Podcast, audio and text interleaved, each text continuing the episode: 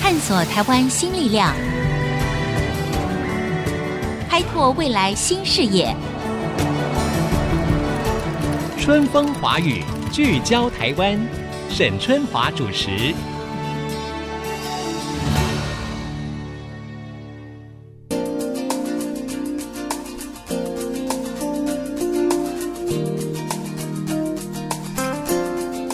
Hello，各位朋友，大家好，这里是 IC 之音 FM 九七点五春风华语聚焦台湾，我是节目主持人沈春华。那么节目一开始呢，也是提醒大家，我们这个节目不只是在广播播出哦，欢迎全球华人听众朋友可以上我们的网站 triple w 点 IC 九七五。点 com 来收听我们的线上随选集播的节目。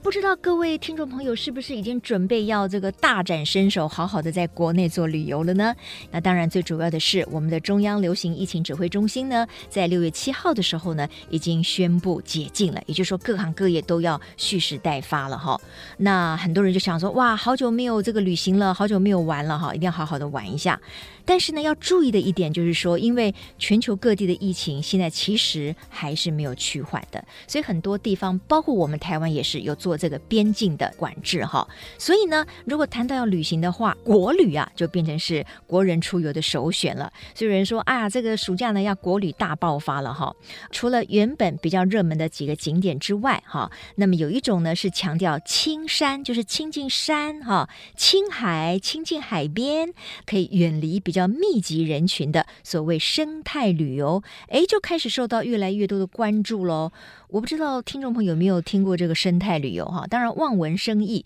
就知道说它可能是以生态的目标为准嘛哈。但是这种生态旅游哈，真的有一些基本准则哦。那这些准则到底是什么呢？那所谓的生态旅游是如何经营？他们有哪一些特殊的路径跟行程呢？我感觉也蛮感兴趣的哈。好，那我们每一个人又要如何让自己可以成为更亲近大自然、更负责任、更轻盈的旅人呢？今天我们就要跟大家来谈谈这个话题了。邀请在节目现场访问的是台湾生态旅游协会的常务理事林纯如林理事，你好。你好，主持人好，各位听众好。今天很欢迎到节目现场来跟我们谈谈旅游，因为谈到旅游，大家心情都比较轻松嘛，哈。当然了， 不过作为一个旅游业者，您前一阵子心情应该是很差，真的对不对是受到很大的影响、哦，对不对？对，哦，因为这个全球疫情爆发之后，其实全世界各地的旅游、观光还有航空业者是首当其冲的。那我们在请教您，到底什么是生态旅游之前，要不要请林纯如常务理事呢跟我们讲一下，就是说到底从这个疫情爆发哈到最近，旅游业者在业绩啦，在这个观光旅游上面受到的冲击包括哪些？事实上，我们台湾的旅行业者将近四千家，哇，这么多！这对啊，这哦四千家里面呢，百分之应该八九十重点都是在做国外旅游，嗯因为国人还是喜欢出国旅行。是对，在国内可能他都是自己开车啦，跟亲友一起去玩而已。疫情大爆发之后，整个是停摆了，嗯嗯几乎整嗯个业绩从二月份之后，整个都是归零的。嗯嗯，所以嗯一直到现在，因为毕竟那个整个我们的境外还是没有解封嘛，，对对，对所以等于是说，当做国外旅游的这些业者，包括有一些是做入境，专门在做外国人进来台湾的。嗯呃这样的一个旅游业者，几乎就是现在的业绩就是完全是零业绩，就是挂鸭对蛋，真的是对零哈，对真的，我想是史上对于观光业者来说最惨的一年了哈对。那没有办法，这是全世界要共同面对的。那我们如果以数据来讲的话呢，根据交通部观光局第一季的统计哈，我们如果跟去年同期相比，我们的观光收益是大幅减少了五百七十一亿，这是一个很大的一个数字。那如果是这样讲的话，那国内的旅游业者有受益吗？比如说，您做的是国内的生态旅游，对不对？对。这样子有变得更多人来参加这种旅游吗？当然，在疫情大爆发的时候，我们其实是也受到一些也受到冲击影响，，因为通通都不去旅大行了，家连出门都不想。对对对那啊但是我们一直都是走比较是亲近山林啊，嗯哼，然后到大自然，然后人不会太多的地方，可能是平日啊，然后你不会集中群众，嗯所以这样的一个旅行多多少少还可以出一些团，嗯只是那个比例，例相对来讲还是少很多。 嗯嗯嗯哈。对所以，就算你们经营的是生态旅游，也算是受灾户就对了。。哦，也算哦 好对，只是时间比较短一点点，对对对没有那么的长。我看了很多那个国际间哈、哦、关注观光啊、旅游、航空的这些专家们都说，受到这一次 COVID 1 9的整个全球的 pandemic 一个全球大流行的疫情的影响，所以他们认为哈、未来的旅游呢会走向更大自然以及更生态的地方，都会型的旅行可能会减少。您认为呢？当然是这样，因为变成嗯说团体的旅游来讲的话，他就不太想要很多人一起去。嗯可能现在我们慢慢接到的，可能他十个，他就想要自己包一个团，哦他不想要跟很多不是很熟悉的人，对，对或者是说我今天就揪很大团。嗯，那嗯相对来嗯嗯讲，我们其实也有做一点点，像指挥中心也是一直在呼吁，就是说游览车你可能就不要坐满它，嗯你可能是四十人坐的车，你可能就是二十个人就好，啊哈，二十几人坐可能就十几个，对所以我们我们也是算小众的团。是那小众的团可能以前是二十个，我们大概在这一段时间也把它缩小到可能十二个一团，哇或者十六个，甚至在十个人以内。嗯那这样的旅行参加的意愿就相对会好一点。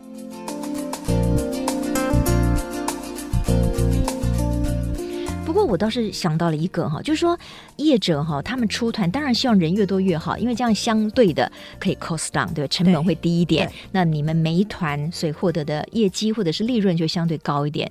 那现在如果说每一团都压在什么十一二人左右，你们还愿意吗？或者是说，一般他可能都是做三四十个人以上的，他们现在也愿意做这十几个人吗？那他们会有利润吗？呃，旅游的品质各方面的服务会不会降低呢？其实相对来讲，它除了经费上的差异外，其实服务的品质是提升的。整个嗯因为人数少了，对人嗯、数少，那你一样是要有一个专人去做随团的服务嘛？对那你在整个餐厅的安排、住宿的安排，它就不会那么的拥挤。这个就是相对刚刚讲到那个成本的问题，嗯哼所以相对的，它成本就会高一些了。所以收费要高一点。，对对哦对。那在这样的情况之下，一般人能接受吗？情况如何？可以的，嗯因为其实它会有这样的一个需求，而且主要是你的内容要规划的符合他的期待。嗯如果你还是一样就是走马看花式的，对然后那些景点可能他自己开车都很容易到达的，嗯他大概就不愿意参加我们旅行团了。对，没有对错，非常重要的观念。其实所有的事情，我们提供服务的人哈，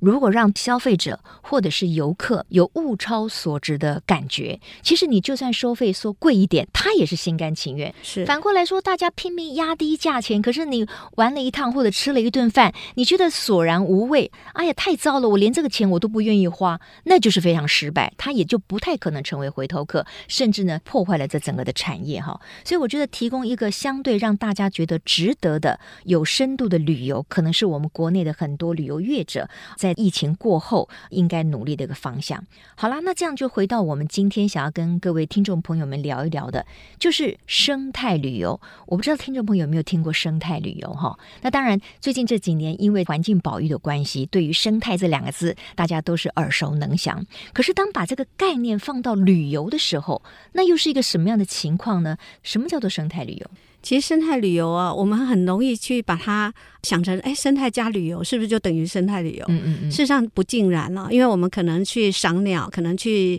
赏蝴蝶等等，充其量就是一个欣赏自然的旅游。嗯哼，那实际上，生态旅游在整个国际间的定义里头，它会是一个我们要到生态地区的一个负责任的旅游。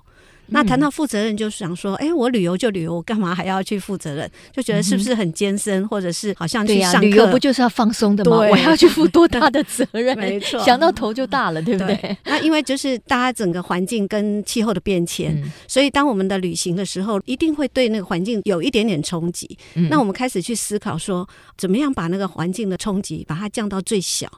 那降到最小，就有一些准则要出来了，就对是说，可能我今天去旅游，我不是走马看花式的，因为我们去旅游一定是会当地会有一些居民、社区或者是部落，他是住在那里的，嗯呃，我们很难说，哎，我到了完全没有人的地方，对对不对？那他们居住在那里的人，他需不需要这些观光客来？只是旋风式的来了就走，他们没有带给我们任何的收益。如嗯果是我们自己是在地人，当主人的人，他一定是不欢迎这样的观光客。是，所是以以生态旅游的角度来讲，就是我们去旅行。到一个自然地方，我们要负责任，怎么负责任呢？我是不是有可以带给当地的一些经济啦，或者社会啦，或者他们的生活的一些福祉？嗯哼，比如说，我们是不是要聘用在地的导览员来解说？嗯哼，因为他们来讲他们自己的在地的文化、在地的故事，嗯那这样子就能够让我们更亲近、更认识这个地方。嗯那你在整个旅行的过程当中，你的记忆就会很深刻。我今天接到一个，大概十四年前，我们帮他安排去澎湖旅行的一哦个幼儿园的园长，是嗯他，每年在暑假的时间都会招待他的老师们嗯嗯嗯，好嗯跟他们自己家人去旅行。是，中间有几年的时间，在国内他就是会找我们。嗯那今年他本来要出国，又没有办法出国，所以今年我们就帮他安排了一个五天的精致的旅行。嗯哼他听了每一个行程，他都非常的感动，而且已经开始整个理念都串起来了。是嗯是，那他是就回过头来，他第一次找我们的时候，九十五年的时候，等于是在十四年前了。嗯我们帮他安排一个澎湖的旅行，嗯他到现在还记忆深刻诶，哦，嗯包括在望安的那个沙滩，然后去哦绿溪桂保育馆，那、嗯，因为我们把生态的元素加进来，嗯跟在地的体验活动加进来，嗯，他到现在还记得非常的清楚。 OK，好，究竟什么样的一种行程会让一个老园长，对不对？他非常的感动，而且记忆深刻。等一下呢，我们会继续的来请教一下台湾生态旅游协会的常务理事林纯如女士哈。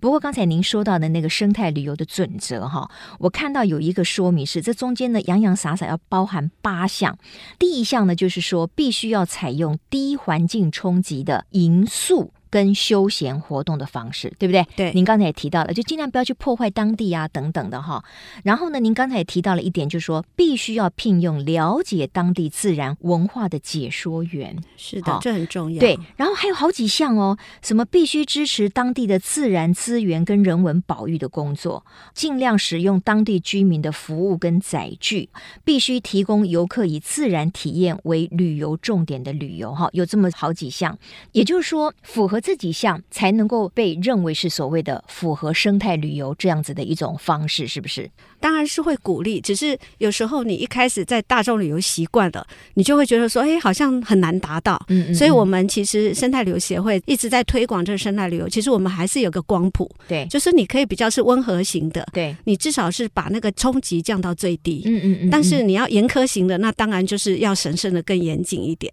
好，据我了解呢，事实上政府的相关部门是有鼓励业者提供比较优质的这种所谓生态旅行的，所以好像你们也得到了一个什么荆棘的环保旅游的标章吗？这是环保署几年前他开始，就是他针对服务业，嗯，服务业里头呢，就包罗万象了哈对。那其中跟观光旅游比较有关的，就是有环保旅馆、嗯环保旅行业，然后还有环保餐厅。嗯嗯嗯，那在这三个部分来讲，目前拿到环保旅馆标章的大概有三十几家，哦，其中有十三家是荆棘环保旅馆。嗯嗯嗯，比如说，可能大家比较熟悉的、很喜欢去的，而且我们跟它是生态旅游的策略伙伴的、嗯嗯太平山森林游乐区的太平山庄，嗯嗯它在这几年都一直拿到了是荆棘环保旅馆。是，环保餐厅现在是比较少，嗯哼大概也是只有两家而已。那环保旅行业呢，在早期连我们是有四家。嗯那那时候我们拿到了，大概都是符合，它有一些必要的项目要符合，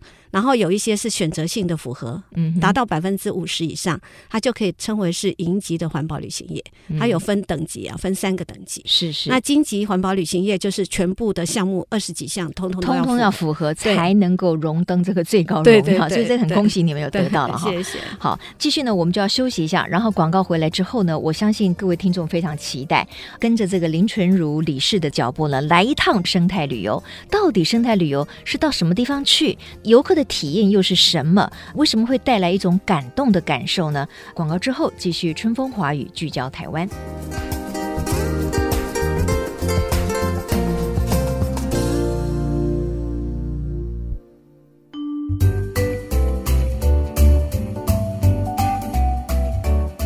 各位听众朋友，欢迎回到春风华语聚焦台湾。这次呢，在全球疫情的影响之下呢，全世界各国大概都很难去做国际间的这个旅游哈。因此呢，现在开始呢，我们国内的旅游就呃吸引更多的游客了。今天我们谈的就是生态旅游。那现在呢，我就呃想要请林纯如常务理事呢，带我们来一趟生态旅游之旅哈。比如我们去哪里，然后我们可以做什么事情，那为什么这个就是一个符合生态的这个旅行？就像我们最近在安排的，比如说我们平常想说，哎，阿里山是很有名嘛，嗯哼，很多人都知道是要去阿里山。那阿里山会被谈到的，就是呃日出啊、云海啊、神木啊、火车等等。事实上，我们不只是只有阿里山森林游乐区而已。它沿途我们从台十八线上去的时候，你会遇到很多个周族的部落。嗯周族在台湾的原住民的十六族其中的一族，那他们是居住在整个大阿里山区的，比较是在海拔一千多公尺这个地方。嗯哼，那我们如果跟他们做结合，因为他们有很多的古道跟他们的历史人文的故事。那我们在今年是脊梁山脉旅游年嘛，再把它谈得仔细一点哈。刚才您提到，就是说今年是什么？脊脊梁梁山山脉脉旅旅游游年年，这什么意思呢？中央山脉啊，其实也不是只有嗯走脊梁山脉了，对所以我们有分那种高山级的。嗯，嗯然后嗯有分，其实我们台湾的脊梁山脉，回想起来几乎都会碰到我们各不同族群的原住民部落，所以如果是把原民的部落加上我们的高山，绝对是我们可以跟全球非常的骄傲的说，这是台湾独有的特色文化、嗯嗯嗯嗯特色的一个生态景点。是对，所以我们在脊梁山脉旅游的时候，其实是会把部落的部分加进来，嗯，然后由部落在地的导览员他去讲他的故事。大概每一族都有他们自己的圣山，对然后他们为什么呃祖先会从这里走到这里？他们有一些古道去串联他们整个的一个迁移史，或者是他们自己的一些文化面。所以这个部分是我们在旅游的过程当中可以去深入探讨的。然后由原住民部落的导览员，请一些专家学者，然后帮他们找寻一些资料，让他们可以解说自己在地的故事。 OK，好，那刚才我们在谈到了这个生态旅游呢，有一些准则哈。我看到其中有一项呢，叫做必须要尊重当地居民的传统文化跟生活的隐私。可是呢，另外呢，我们又希望能够让当地的一些原住民朋友，诶，他可以来担任可能解说员等等的，对不对？啊，对提供他们可能也有工作的机会，而且他们对自己的文化是深入了解嘛。就说这个两方面要如何做到平衡呢？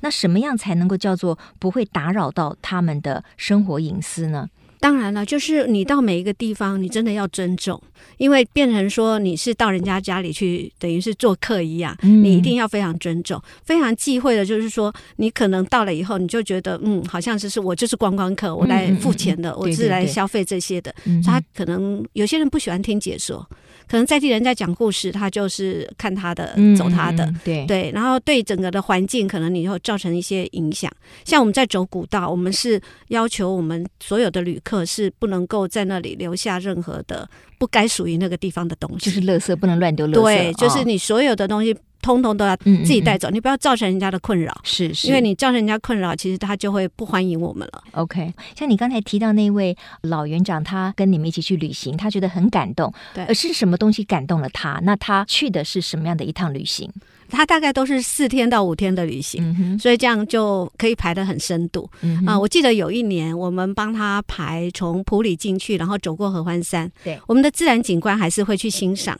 对然后当走到泰鲁阁那边有个部落湾，有个三月村这样的一个住宿环境，因为那个住宿点呢，它都是用当地的原住民做在地的等于是服务，嗯啊、哼，就是那边是属于泰鲁格族。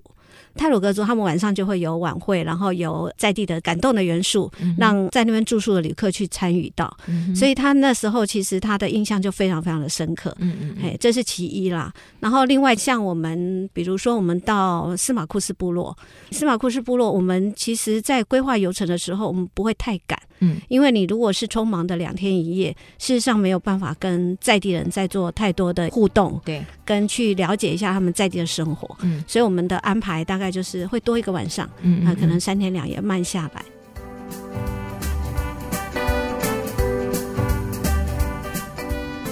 我想一般的听众会比较好奇说，那究竟生态旅行跟一般的旅行团的这个路线有哪些不同？要不要请您也介绍几个经典的生态旅游的路线？呃，那我来举一个例子好了。我们有一条很经典而且很受欢迎的，就是特富野古道秘密游。哎、为什么叫秘密游？它其实是用周族的语 Mimio，他们就 Mimeo 是到处走走这样的意思。哦，哎周楚对雨的 Mimi 有就是哎对到处走走，对哦对挺对可爱的对啊。对啊，那所以我们是在嘉义高铁站集合出发，因为现在大家搭高铁，我们也希望大家多运用那个大众的载具嘛。嘉义高铁集合出发之后，我们用九人座的车子，用两部，十二个人而已哦。嗯我们一团大概是十到十二个人。我们走阿里山铁路、森林铁路的时候，现在目前铁路没有全线通嘛，因为呃之前可能有受损，所以目前是通到十字路，大部分大站是在奋起湖。大家如果是经过那个森林铁路，都会停留在奋起湖。那我们是停留在一个十字路的社区，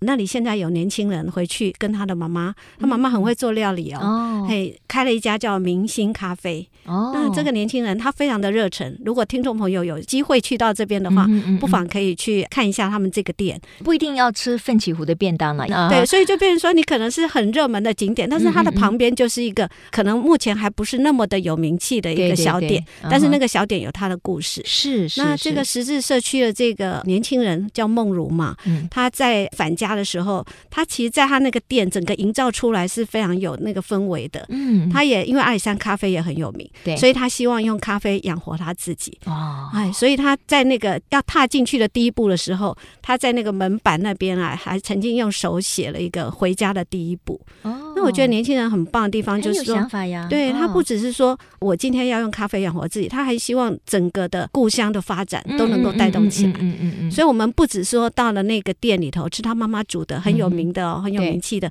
麻油鸡面线，嗯然后还有那个真爱，嗯什么叫真爱呢？就珍珠加爱玉哦啊、所以它也是一个呃饭后的一个小甜点。嗯哼那用这个餐之后呢，我们会请他带着我们去走十字社区走一遍，然后介绍一下当初在伐木的过程当中，他们也有一个小的文物室，还有那边的景观可以看到附近的周族部落，比如说莱吉啊，嗯还有看到远山、塔山等等。哼那哇他会做一个整个的一十字社区的介绍。是那当这个介绍完之后，我们会到另外一个部落，就是乐野部落。嗯哼乐野部落现在也是阿里山乡呢，比较是一个行政中心，嗯哼等于阿里乡乡公所也在那个地方。那乐野部落，呃，我们是住在那里的民宿。啊、所以就是跟在地的人一起生活在一起。对对第二天呢，因为要走特富野古道，嗯大部分的人都是选择从比较轻松的到比较高海拔，它将近快两千的至中。才它特开富始野走古道哦是从特富野，他们就是周族的时候，曾经要往玉山，玉山是他们的圣山，然后他们要走过去，他们会沿着特富野古道一直往那个。阿里山这边走，好嗯到至中就上去，就到阿里山，然后再嗯哼延伸出去。所以大部分的人都会从至中，所以就是很轻松的走，大概三点多公里来回。嗯那我们选择的是从特富野比较低海拔，对哈就开始走因为你在走的过程当中，如果你只是自己走，其实你没有什么感受。嗯那我们就是有跟在地的导览员去做这样的一个连接。对对那对在地的导览员在带我们的过程当中，他前一天两天，他还会去做一些环境维护，嗯然后再去看看寻一下这个路况的情况，然后生态的环境有没有什么变化，他自己做一些记录，嗯再开始在那边接我们，嗯嗯然后带着我们从海拔比较低的地方开始慢慢往上走。那这样要走多远？这样我们走大概二点六公里地那很方， OK 啊，二点六公里对并，不只是难因为走它海拔有上升，大概哦四百左右， OK 所以就是你必须要带你的配备。嗯我们嗯会嗯希望行前通知的时候，大家能够带，比如登山杖，可以嗯让你的膝盖不要负荷那么重嘛。对对对因为你带的这个部分全长六点三嘛，嗯嗯嗯那你要再把三点七走完的时候，赶着要去吃中餐，嗯那就会很赶。对对对，所以我就比较们有压力了嘛。对，嗯所以我们就特别请在达邦有一个，现在如果沈姐有机会去嗯到，哼一定要去造访的周 OK 峰馆就是周族的周周峰哦嘿周周峰峰馆嗯哼对，我们就是一直跟他们在做研发，他们有一个猎人饭包嘛。嗯就是我们让旅客带着走，那我们又希望不会造成那个环境的负担，嗯嗯，所以我们跟他研发了一个猎人饭包，整个的装的那个盒子是可以重复使用的啊哦、，就我还以为说用什么大的什么树叶或者是什么，当 把它初包也是起这样来。想，或者竹筒啊，我就吃过那个竹筒里面塞米啊，然后就烤，也蛮香的。它里嗯面有一个叶子这样包起来的，嗯嗯嗯嗯那放在我们那个餐盒里面。是，那是因为你是只是吃那个，可能不会饱啊，嗯嗯所以它还会搭配一些其他的特色的一些蔬食的东西。嗯那 OK，装成一个饭盒，就让我们的民众就带着，嗯然后当你也算有点累，又不会太累了，嗯哼导览员边讲故事嘛。那对走到那个平台，就是走了二点六公里左右，嗯那我们就在那边，在整个树荫底下，嗯哼然后享受你那个美味的猎人饭煲，然后拍照可以吧？可以生啊态，旅行业也 可以啊拍照，当然要拍走照那么累了，到这个地方要一定分享， 对，要分分享，要拍 照，对。嗯哼，然后用完餐之后，我们再走那个平坦的三点多，然后从至中、这样的一个行程，就大概到两点，可能八九点开始走。对那时间拉长，你就不会那么赶了，对就不会觉得对累。啊那你又可以欣赏到在地的自然美景、嗯嗯嗯跟在地的文化特色。嗯嗯嗯那整个走完大概两点多，还有一点点时间啦、就刚刚有提到，就是我们再回到乐野部落那边来做不插电咖啡体验。啊，这样两 OK 天的行程就非常的丰富，嗯哼而是且是，旅客记忆很深刻。对对对，然后他不插电咖啡，他自己做自己的，从生豆开始嗯嗯到做出来咖啡，自己品尝自己完整的一个咖啡这样子。啊，所以呢，非常充分的融合了当地的地理啦、人文啦，甚至呢了解当地的生活，以及呢去品尝当地的一些特产，甚至亲身的体验，这个对就是生态旅行一个非常重要的特色跟宗旨，对不对？对，而且你看这样子，我们整个沿途我们的旅费哦，百分之七十以上其实是回馈给部落在地的哦。我们在那里吃，哦在那里住，哦，OK，消费对对 OK，OK，OK 那这个占比是很高的。嗯嗯而且它如嗯嗯果嗯是有时候刚好我们在餐厅附近啊或者民宿的附近，他们有一些在地的特产啊，对对那其对实我们的旅客也都非常都的会买这个伴手礼嘛，对对一定要对的对啦，对对，啊这就啊是在地消费。对对对，那这样样就是会造成他们其实是会有一个比较更稳定的一些收入，对对，然后对他们再把环境都把它整理的的更。好，所以就对变成了一个善的循环，对对啊对对，好，今天我们非常谢谢台湾生态旅游协会的常务理事，那么她也是原森旅行社的执行长林纯如女士呢，到我们节目当中来。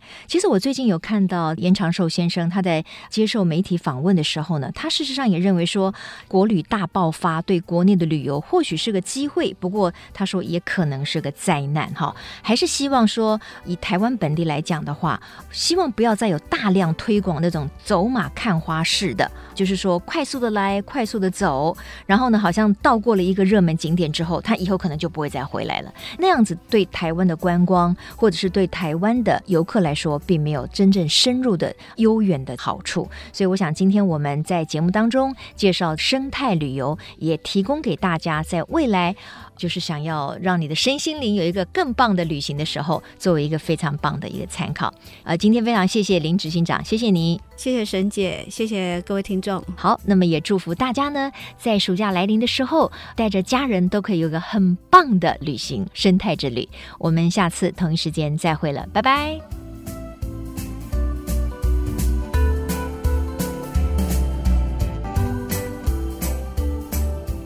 本节目由世界先进机体电路赞助播出，探索真相，开拓未来。世界先进机体电路与您一起聚焦台湾。